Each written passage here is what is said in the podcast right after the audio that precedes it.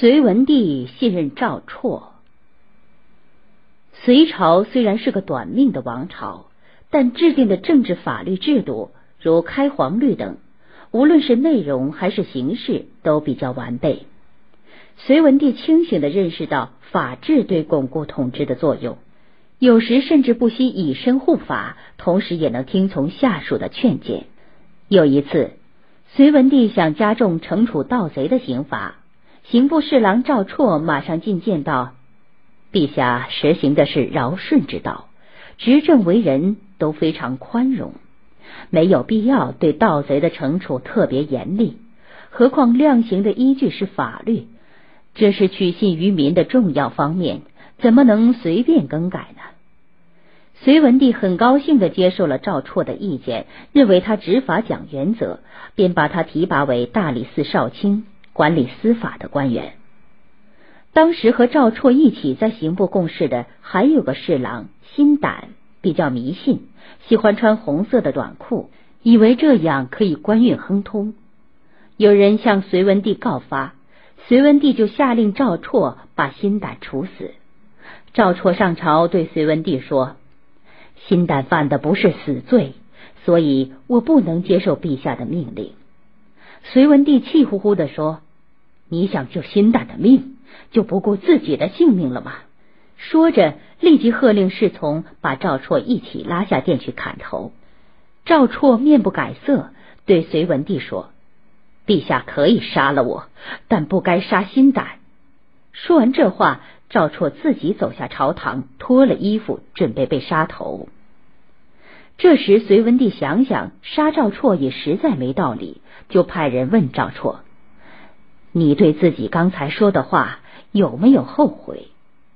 赵绰虽然跪在地上，但腰板却挺得笔直，斩钉截铁的说：“我一心一意要公正的执法，不敢贪生怕死。”隋文帝其实并不想杀赵绰，过了一会儿，气也消了，他想。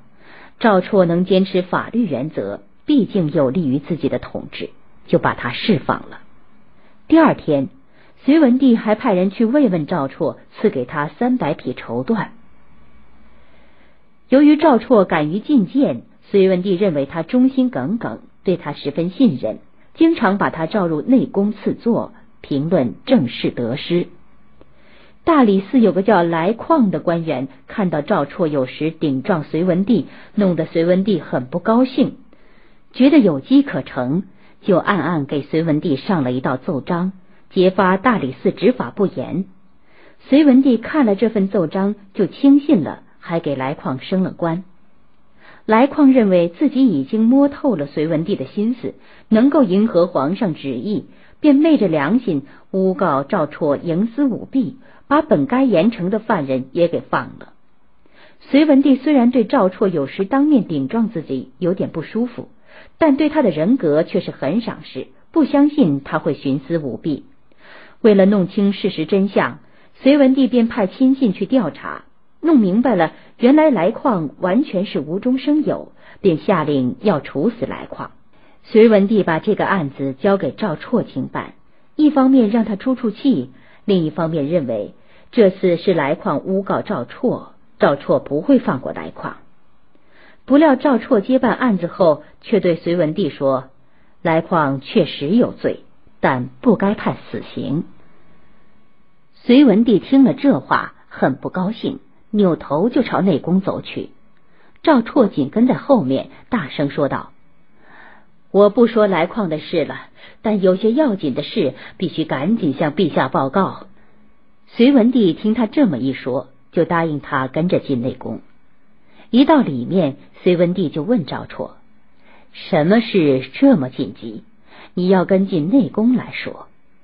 赵绰叩头说道：“我犯了三个大罪，请求陛下处置。”隋文帝半信半疑的说：“你。”到底犯了什么罪？快说吧！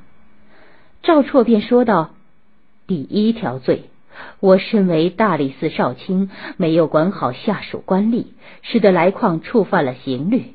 第二条罪，来况不该判处死刑，我却不能据理力争。第三条罪，我没有什么事要报告，只是因为急着想进宫说明自己的想法，所以才欺骗了陛下。隋文帝听了赵绰这番话，不禁笑了起来，同意不杀来况，改为将他革职流放。